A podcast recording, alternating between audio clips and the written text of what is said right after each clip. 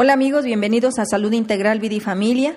Hoy tengo el honor de la presencia del doctor Enrique Villarreal Ríos, brillante médico familiar e investigador, pero sobre todo excelente ser humano.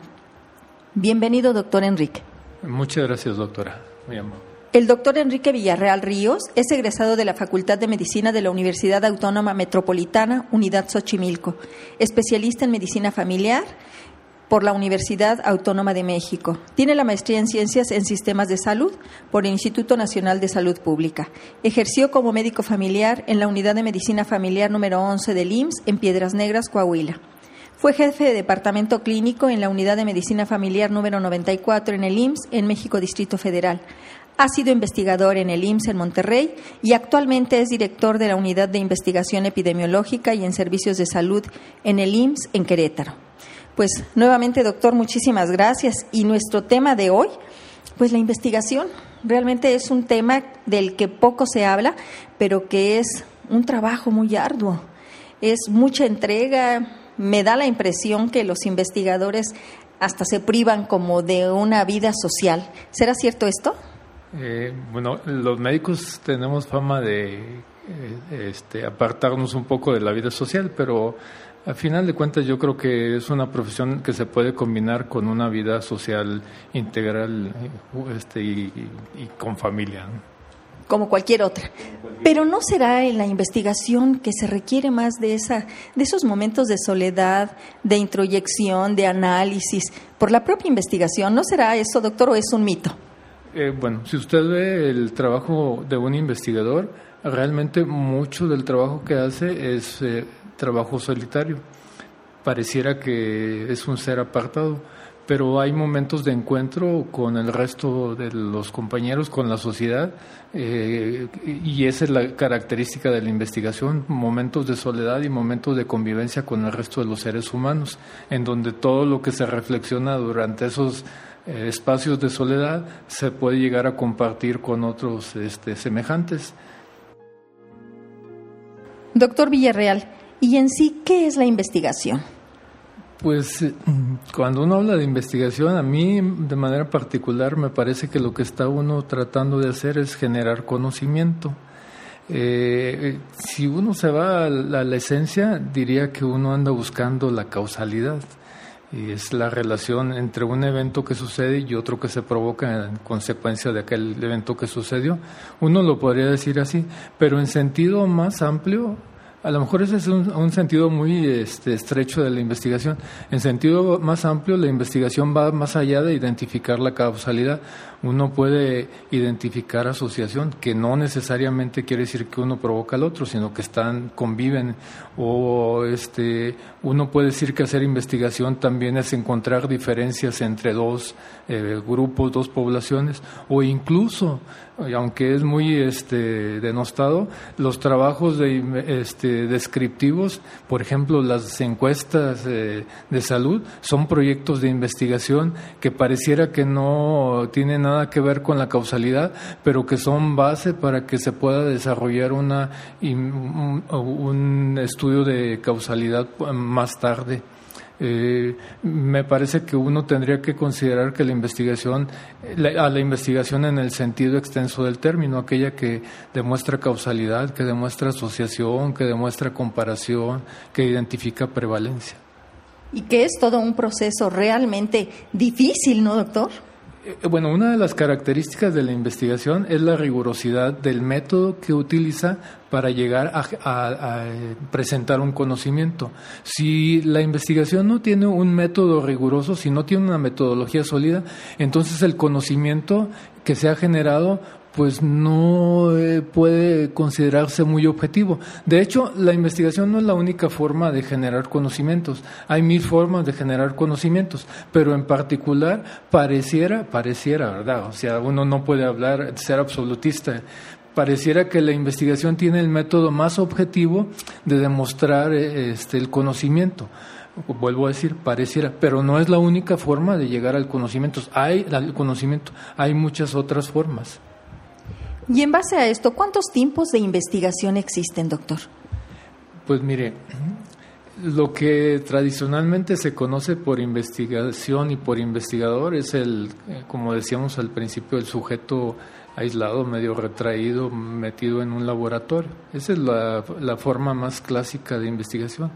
Pero en la actualidad este estereotipo ya ha sido este, rebasado y entonces bueno, cuando hablaba de este tipo de investigación, uno hablaba de investigación básica que se hace en el laboratorio, pero pues, eh, con el paso del tiempo la investigación ha salido y ha llegado a los hospitales y se ha convertido en investigación clínica.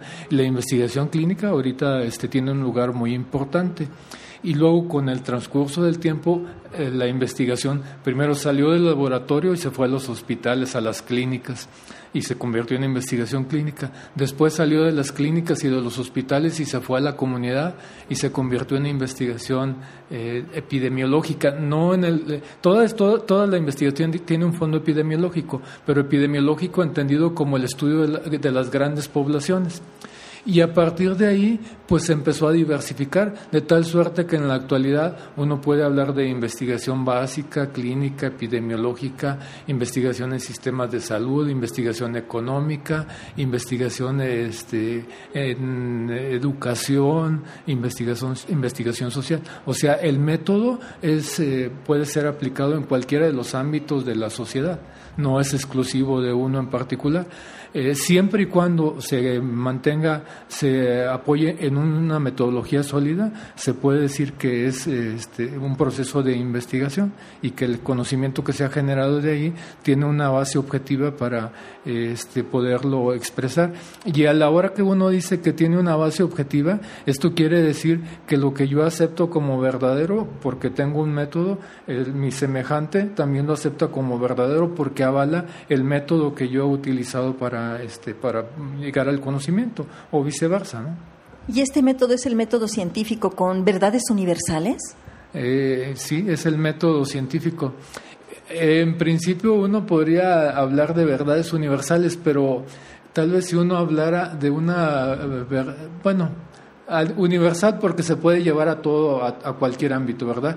Mm, no podríamos decir que es un, única, sí, porque hablar de única es que ya se llegó al todo y que entonces ya no hay más allá y, por lo tanto ya acabó el conocimiento, acabó la sociedad, acabó el individuo. Y sí, sí tiene razón, es este, la posibilidad de universalizar el conocimiento de manera temporal, porque quiera que no a la vuelta del tiempo el conocimiento que ahorita es vigente va a ser desplazado por un nuevo conocimiento, porque es una de las características del hombre y de la sociedad que está en constante evolución y esa evolución le permite rebasar las metas que en determinado momento alcanzó. Sí, esto, esto es verdad y por eso se sigue constantemente investigando. Doctor, ¿y cómo se utiliza actualmente la investigación?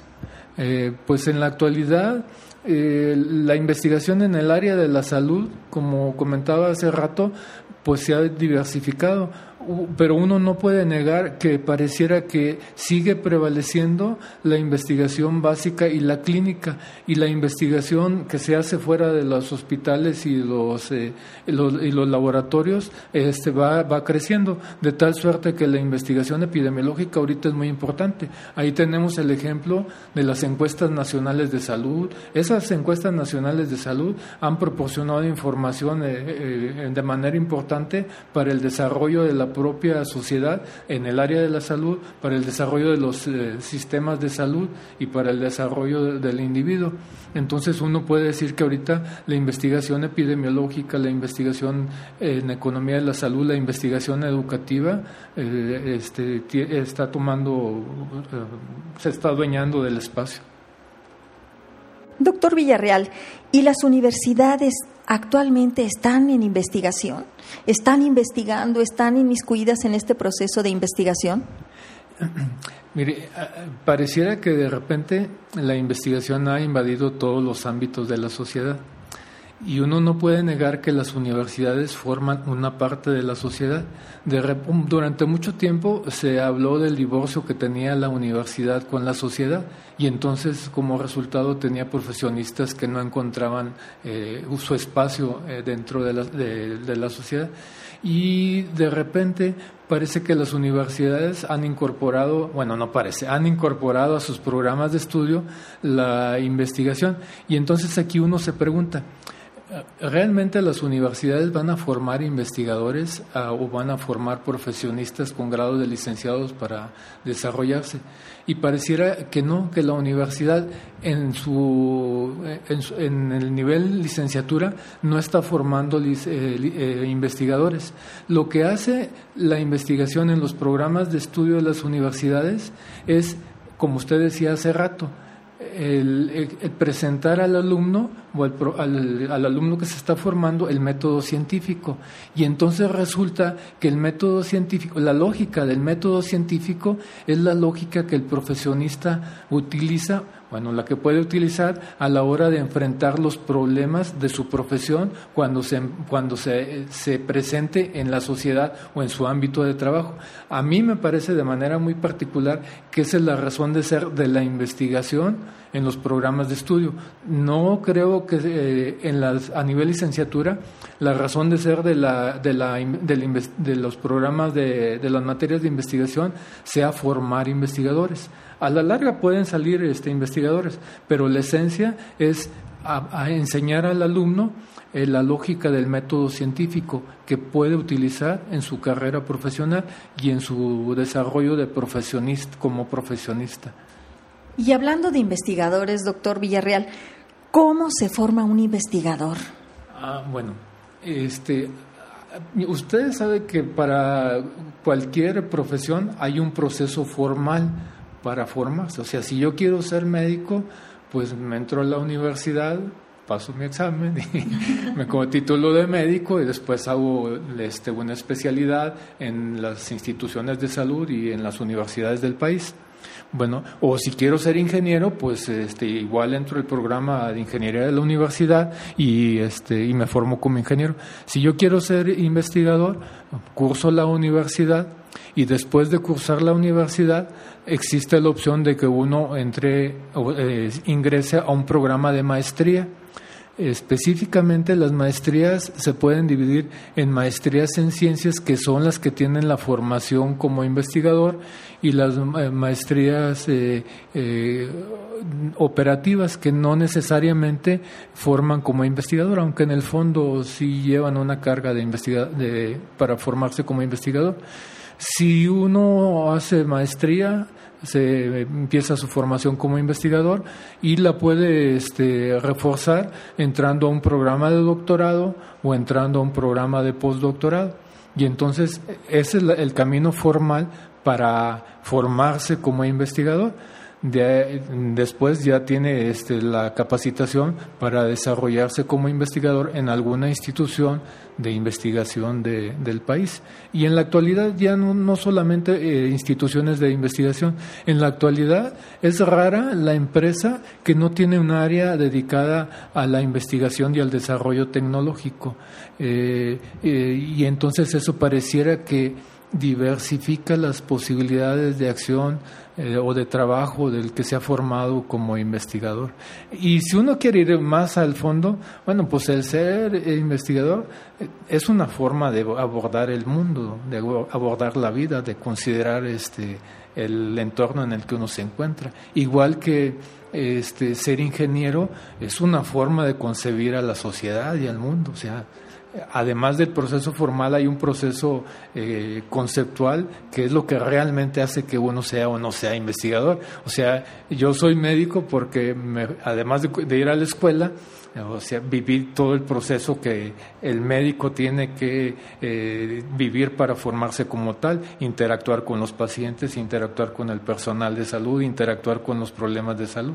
Y en realidad eso es ser médico, eso es ser ingeniero, eso es ser investigador. ¿no? Lo demás, pues, es la formalización. Pues qué interesante, doctor. Realmente ah, usted mencionó también la tecnología. ¿Y qué diferencia habría entre hacer investigación y desarrollar tecnología?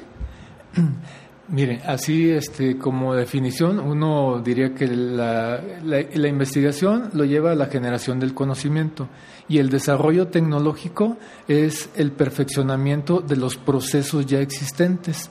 Eh, no nada más se entiende como proceso por ejemplo, el que se lleva en una planta de envasado de leche.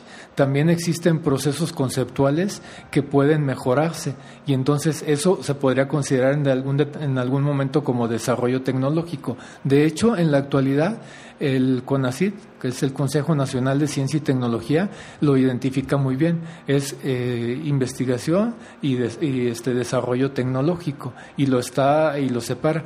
Entonces eh, pareciera que esa es la diferencia el desarrollo tecnológico es mejorar los procesos ya existentes. la investigación genera nuevo conocimiento. Pues es muy clara, es muy clara la diferencia, pero no se puede tampoco separar una de otra.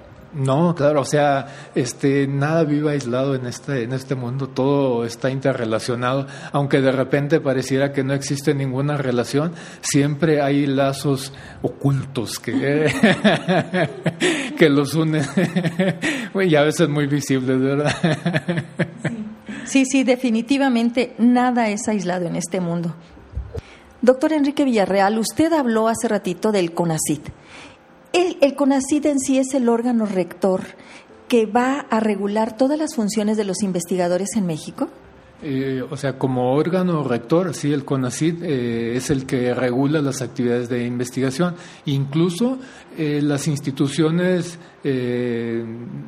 privadas, públicas, de salud, de, lo que sea, que desarrollan investigación, tendrían que este, tienen que tener una, una relación con, con el CONACID bueno, en el caso de la salud, específicamente con la Secretaría de Salud, a través de los comités locales de investigación y ya a partir de ahí con el Consejo Nacional de Ciencia y Tecnología, que es el órgano máximo de la investigación en México, se podría decir. Este es el que concentra una buena parte de los recursos y además de eso eh, concentra eh, el padrón de investigadores que formalmente están este, reconocidos como investigadores en México. Es decir, eh, el CONACIT a través del Sistema Nacional de Investigadores que es el equivalente a cualquier asociación de médicos, de ingenieros, de arquitectos, eh, concentra a los que formalmente se dedican a hacer investigación y entonces de alguna manera eh, a través de este sistema nacional de investigadores fomenta algunas actividades de investigación. Además de eso el CONACYT este, proporciona financiamientos para poder desarrollar eh, investigación. No quiere decir que sea la única institución eh, responsable de, proporcionar recursos. Hay instituciones eh, privadas, instituciones públicas, organismos internacionales que también ponen a disposición fondos para que uno pueda competir por ellos y, y, este, y llegar a hacer algún proyecto de investigación. Y como en cualquier este, competencia, pues uno debe de concursar bajo ciertas bases y cumplir ciertos requisitos para poder eh, ser merecedor de recibir los recursos económicos y desarrollar el proyecto de investigación. ¿Y qué está pasando realmente en México? ¿El investigador es reconocido, es apoyado o sigue esa, esa, ese criterio de que no se le reconoce, no se le apoya y por eso hay mucha, mucha fuga de, de cerebros y de investigadores a otros países. ¿Qué hay de eso en la actualidad, doctor Villarreal? Pues mire, pareciera que este la cantidad de recursos que se dedican a la investigación y al desarrollo tecnológico en México no es la ideal. De hecho, el, el, el, porcentaje del Producto Interno Bruto que se dedica a la investigación es menos del 0.1% lo cual es poquísimo. Por poner un ejemplo, en salud el porcentaje del Producto Interno Bruto que se dedica a la salud anda entre el 6 y 6.3, depende de qué fuente uno utilice. Y en México este, no ha rebasado este, el 1%. En algún momento se planteó que esa era la meta, llegar al 1% del Producto Interno Bruto. Pero ustedes, eh, lo, usted lo puede ver, una de las grandes quejas es la falta de apoyo para este desarrollo tecnológico en México. Y eso lo que hace es que lo vuelve un país este, dependiente de tecnología. Y, y, como usted bien decía, además de eso provoca la fuga de cerebros, o sea, de gente que se ha formado como investigador y que está capacitada, pero no encuentra este, las condiciones adecuadas para desarrollar su trabajo. Y otra vez, en una sociedad este, hablemos de globalizada, donde la competencia es muy dura, donde la diferencia entre el bueno y el excelente es del tamaño que hay, del espacio que hay entre dos dedos eh, unidos, este, pues pareciera que el apoyo al desarrollo tecnológico y a la investigación debería de ser más, porque si no, pues este, uno, el país corre el riesgo de ser un país dependiente, como en buena medida ahorita sucede. Doctor Villarreal, usted corríjame, ¿qué es lo que está pasando en las universidades? Yo sé que desde la, de la preparación en la licenciatura dan una materia que sería metodología de la investigación. Sin embargo, se da de tal manera como para cubrir solamente el requisito de hacer una tesis profesional para poder titularse, aunque sabemos que ahora existen otros métodos para titulación. Sin embargo, yo me he dado cuenta que se le crea al alumno como el miedo, como que la investigación es algo muy difícil, como que no es alcanzable para cualquier ser humano. Y, eso mismo paraliza, espanta y por lo tanto me da la impresión de que es una de las causas por la que la gente no le entra tampoco a este, a este proceso tan apasionante como es la, investigación, a este tipo de trabajo. A mí me parece que de repente la investigación se ha mitificado mucho y que durante mucho tiempo eh, se manejó este concepto de que la investigación era una actividad inalcanzable o alcanzable solamente para unos cuantos elegidos. Y me parece que ese es un gran problema, porque la investigación, como decía hace rato, debería de ser o, el, uso del método científico, porque la investigación es el uso del método científico, como usted lo dijo hace rato. el uso del método científico, el conocimiento del método científico debería de ser eh, del dominio de cualquier este, universitario porque finalmente es algo que se puede aplicar en su ejercicio profesional y en su formación.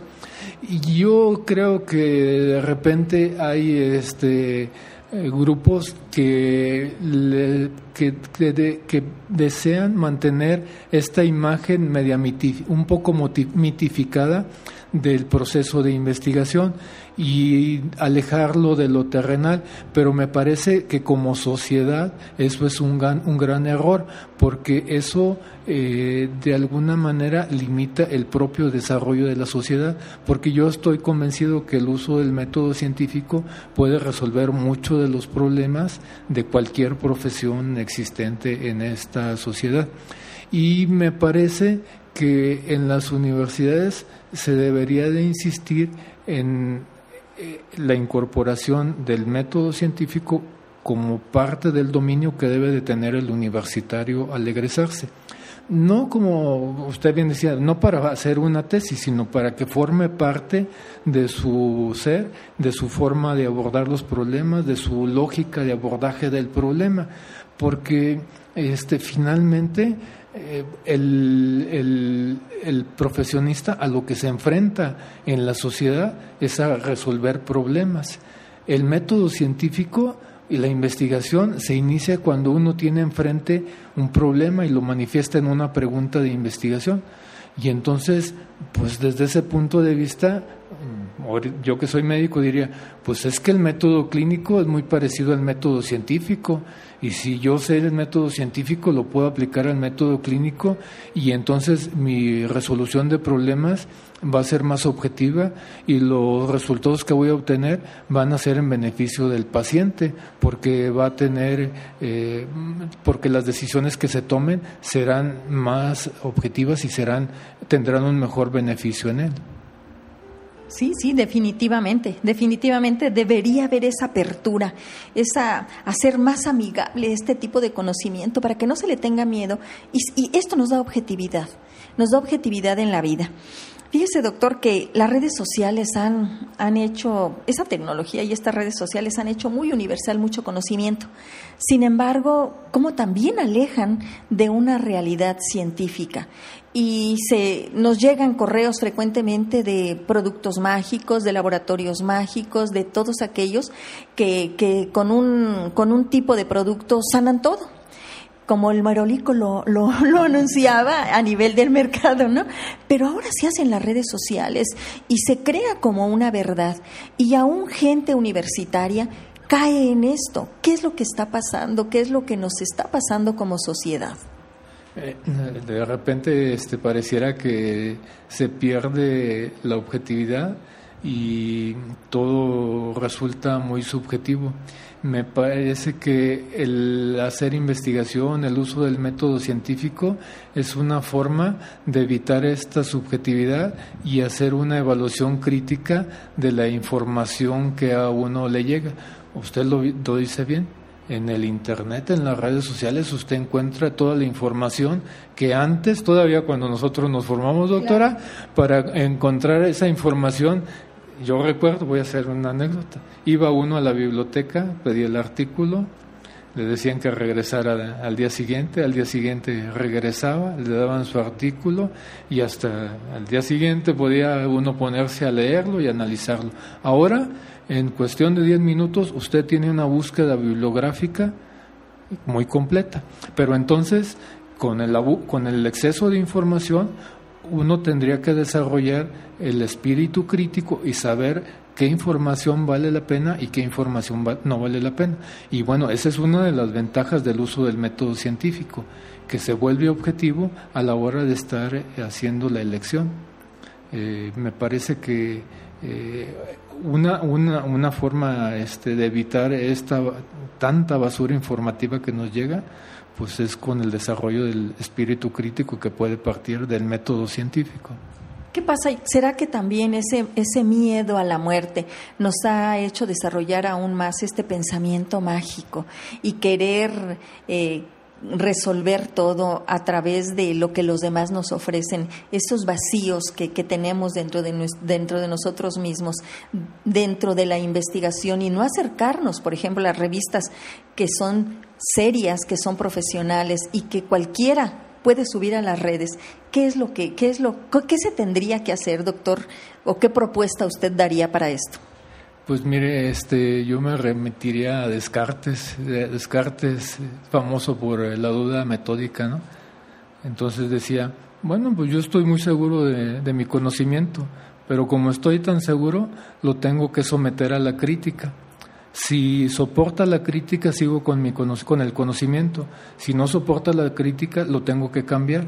Y entonces pareciera que esa es una este, forma de hacer a un lado la información este, no válida, la información chatarra. Eh, y bueno, Descartes es este, un punto de referencia para la aplicación del método científico. Por otro lado, sí es cierto lo que usted dice. Este, de, repente la sociedad eh, se ha vuelto muy individualista, aunque pareciera que este, es muy masificada. Eh, hay un individualismo dentro de la masificación de la sociedad y entonces el hombre solo busca refugio en lo primero que encuentra y este y, pues mucha de esta literatura vacía este pareciera que es un eh, refugio fácil en el corto plazo pero en el largo plazo que no le sirve de nada.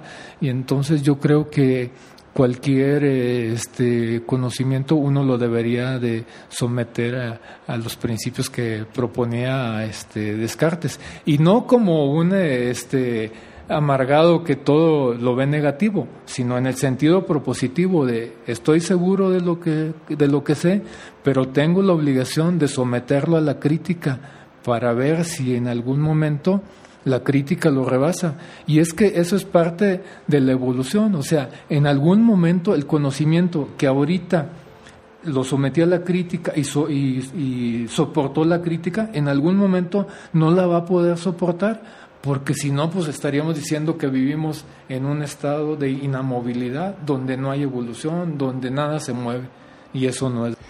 Doctor Villarreal, y platíquenos, ¿qué está haciendo dentro del Instituto Mexicano de Seguro Social aquí en Querétaro? Que de verdad es un privilegio el que usted haya decidido venir a radicar a Querétaro después de estar en una gran ciudad como, como la ciudad de Monterrey, Nuevo León, y venir a Querétaro, una ciudad tranquila, pero desde mi punto de vista, yo soy queretana, siento que es un lugar donde se puede trabajar.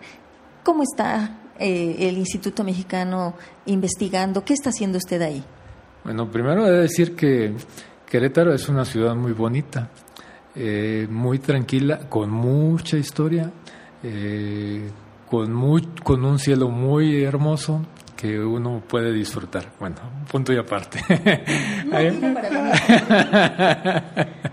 Aunque está creciendo mucho, pero es muy bonita.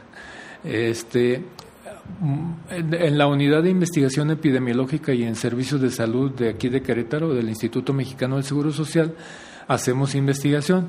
Preferentemente hacemos investigación epidemiológica y en sistemas de salud.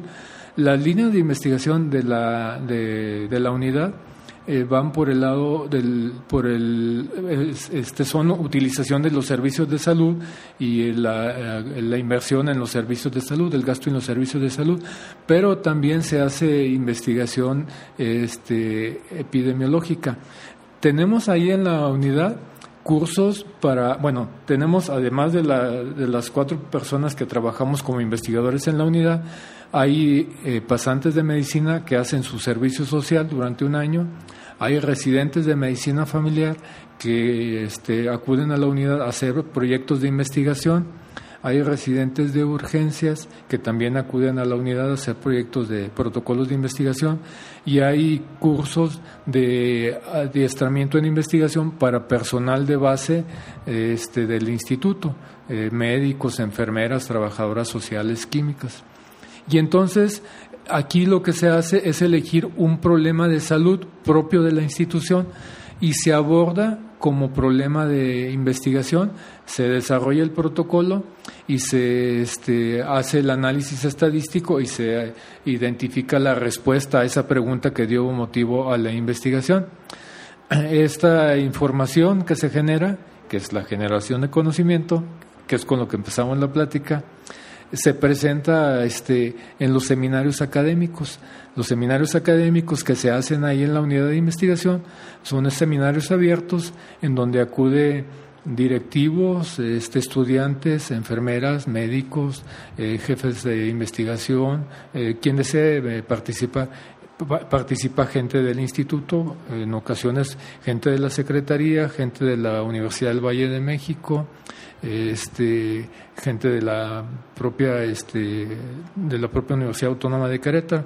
Y ahí se discute, se presenta y se discuten este, los resultados de investigación. Y las discusiones se dan en el sentido este de que tienen que ser discusiones objetivas más allá de que puedan herir este, los sentimientos del que está presentando, o sea, ahí no importa, ¿verdad? Como decía hace rato, si no soporta la crítica un proyecto de investigación, pues no es válido, aunque le haya costado a uno mucho trabajo. O sea, ahí no hay vuelta de hoja. Si no soporta la crítica, no es válido y no este, tendrá que uno replantear todo lo que hizo.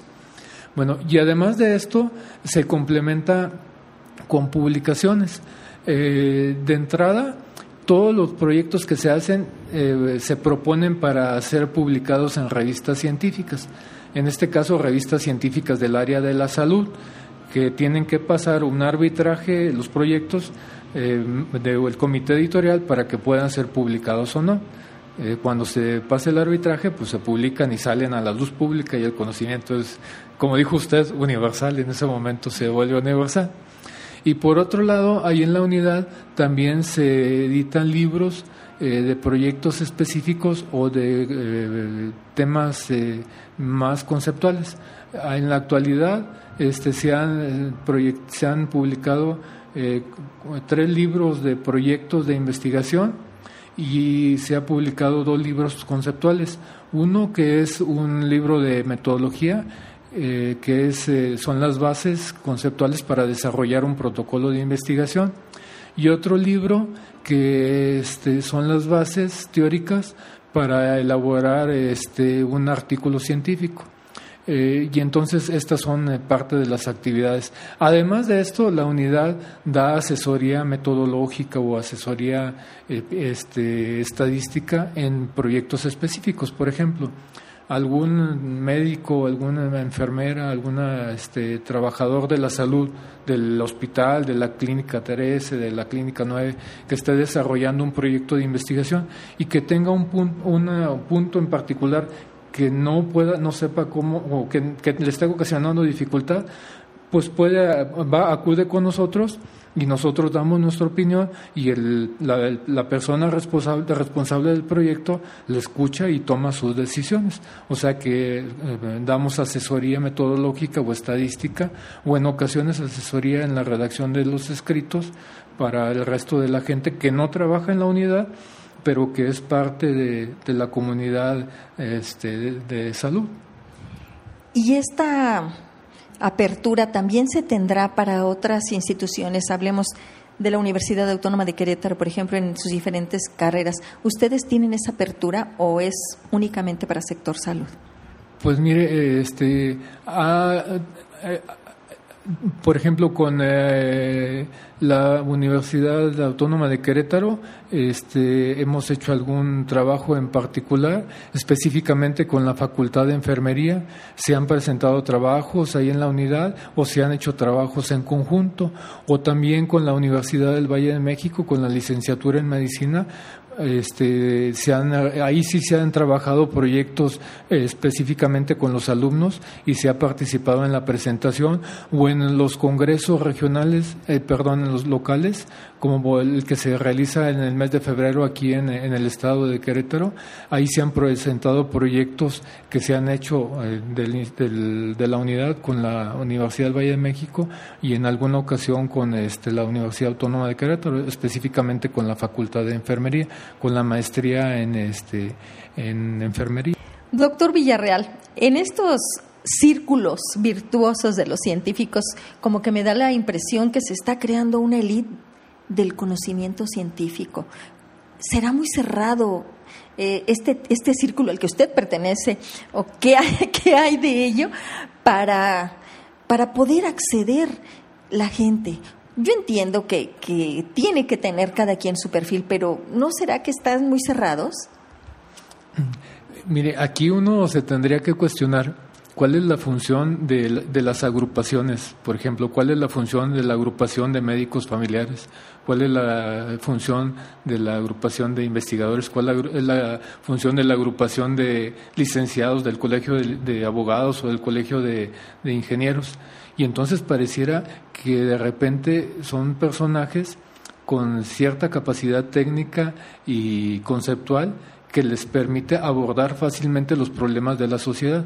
Imagínese usted si eh, la asociación o el colegio médico o la asociación de médicos familiares de Querétaro, eh, en, como usted decía, entrar a cualquier charlatán, ¿qué respaldo le iba a dar a la sociedad en general el contar con una asociación de médicos familiares este, o médicos generales o un colegio de médicos. Todas estas agrupaciones tienen una función social y tienen una responsabilidad que cumplir con la sociedad y pareciera que de repente pues sí tienen que tener ciertos criterios y no ser tan laxos a la hora de permitir el ingreso de los médicos, de, de los integrantes. Pareciera que esto es muy sectario, pero en el fondo no, es en beneficio de la sociedad. O sea, una, una, una sociedad con instituciones fuertes, con colegios de profesionistas fuertes, sólidos, es una sociedad que más fácilmente va a crecer. Si, la, si los colegios de profesionistas de la sociedad son eh, débiles, la sociedad no tiene respaldo para resolver problemas específicos que en algún momento en particular se presenten. Y obviamente si uno quiere ser investigador, pues sí necesita cumplir con cierto perfil. Si yo quiero ser médico, necesito cumplir con cierto perfil, necesito pasar un examen, necesito eh, certificarme cada cierto tiempo. Pero eso no es malo para la sociedad, eso es bueno para la sociedad, porque otra vez le digo, garantiza un cierto nivel y cierto estándar de calidad. Excelente, doctor. Me parece perfecto y eso genera confianza y eso genera crecimiento y eso genera riqueza. Riqueza en todos sentidos. Y bueno, pues realmente ha sido una plática muy rica, con mucho conocimiento. Yo creo que, que nuestros escuchas van a estar realmente muy satisfechos de todo lo que nos ha compartido, doctor. Díganos usted, Seguro que al escucharle habrá muchos estudiantes o mucha gente que quiera saber quién es el doctor Enrique Villarreal y que lo ayude porque tiene una voz muy, muy amigable. ¿Será posible que se acerque la gente con usted? ¿Dónde lo pueden localizar? o no es posible y usted está encerrado en, en su laboratorio. no, doctora. Este, yo me encuentro en la unidad de investigación epidemiológica y en servicios de salud del Instituto Mexicano del Seguro Social. Eh, y aunque pertenece al Instituto Mexicano del Seguro Social, pues yo creo que es una realidad que en la actualidad, como decíamos hace rato, nadie vive aislado. Uno necesita la relación con el resto de los humanos, con el resto de los, de los grupos. Eh, la unidad se encuentra ubicada en, eh, en Zaragoza y 5 de febrero, que es el complejo IMSS, y específicamente está al fondo de este, de este espacio como buena unidad, eh, en el segundo piso, por mayor referencia arriba de la biblioteca. Eh, y este, otra vez es una unidad que está abierta no solamente a al Instituto Mexicano del Seguro Social, está abierta a cualquier este, proceso y proyecto de investigación y e persona que esté interesada en realizar proyectos. Y también, pues, este, este, hace rato lo mencionaba, mm, doy clases en la Universidad del Valle de México, en la carrera de medicina, en Juriquilla, y en la maestría en, este, en enfermería de la Universidad Autónoma de Querétaro. Y la verdad es que nosotros siempre hemos estado abiertos a, este, interrelacionar con cualquiera. Y, irónicamente, le he de decir que este, hay gente que mm, a pesar de estar físicamente cercana, no lo ubican a uno.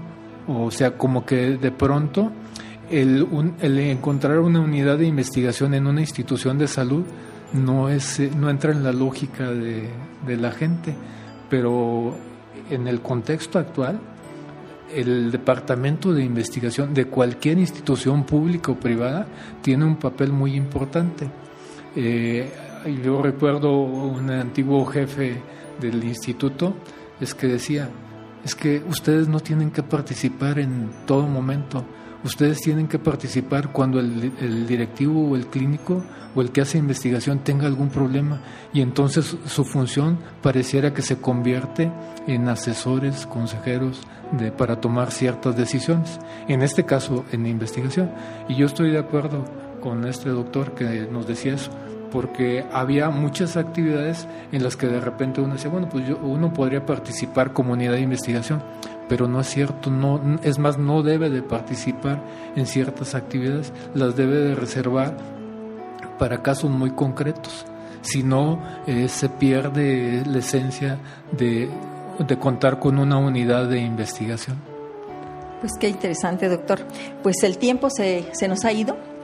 Yo le agradezco de verdad infinitamente este tiempo compartido, la generosidad de sus conocimientos que nos está compartiendo y de verdad un privilegio sacarlo a usted de su laboratorio. no es cierto, doctor, como siempre, siempre ha sido muy amable, muy abierto y eso es cierto. Y pues amigos, aquí tienen al doctor Enrique Villarreal, quien es un enamorado y apasionado de la investigación y a pesar de ser un excelente médico familiar, ha decidido por esta rama y es su pasión, doctor. Y muchísimas, muchísimas gracias por esta entrevista Salud Integral, Vida y Familia. Pues yo le agradezco, doctora. Eh, he de decir que en determinado momento, sí es cierto, yo era clínico y este, disfrutaba la, la consulta con mis pacientes. Y cuando empecé a incursionar en el campo de la investigación, llegó un punto en el que tuve que decidir si hacía clínica o hacía investigación y entonces decidí hacer investigación. Y bueno, pues aquí estoy y la verdad es que sí me llena mucho. Y pues le agradezco la invitación y qué más podría decir nada, ¿verdad? No, doctor, pues ojalá y esta, y esta invitación nos vuelva a ser aceptada. Ya sabe que está abierto. A mí me gustaría que nos comentara qué se está haciendo en cuestión de diabetes en Querétaro, qué, qué, protocolos de investigación está coordinando. Creo que hay mucho, mucho que compartir. Ahorita fue un tema como que muy amplio, pero es importante como base de lo que se está haciendo en investigación en Querétaro. Y creo que el Instituto Mexicano del Seguro Social siempre ha sido pionero en, esta, en este tipo de, de trabajo, siempre le ha dado su lugar y por eso el instituto es una gran institución. Y como siempre, nuestro agradecimiento a, a la institución que nos formó. Bueno, doctor, pues muchísimas gracias nuevamente y espero contar nuevamente con su presencia aquí en Salud Integral, Vida y Familia. Muchas gracias, doctora, nuevamente.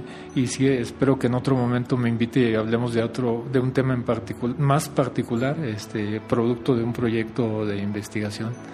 Este, y pues, gracias, y gracias a este quienes escuchan esto, ¿verdad? Este, eh, ya. Es abierto, es abierto esto y en Internet, doctor, de verdad hemos tenido buena respuesta. Muchísimas gracias. Bien amigos, como siempre, Agradecemos su atención y esperemos que también sigan escuchando las otras entrevistas que son muy interesantes. Y pronto, pronto vamos a invitar al doctor Enrique Villarreal a estos micrófonos nuevamente.